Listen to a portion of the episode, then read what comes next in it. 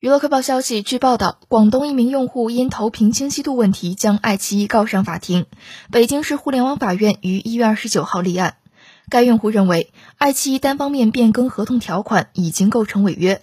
该用户表示，不要求民事赔偿，只要求爱奇艺在会员期限内不得以任何方式限制投屏清晰度。刚刚，爱奇艺方面回应称。我们已经收到关于投屏清晰度变更的应诉通知，一定会本着尊重法律、尊重合同、尊重消费者权益的原则，认真审慎对待。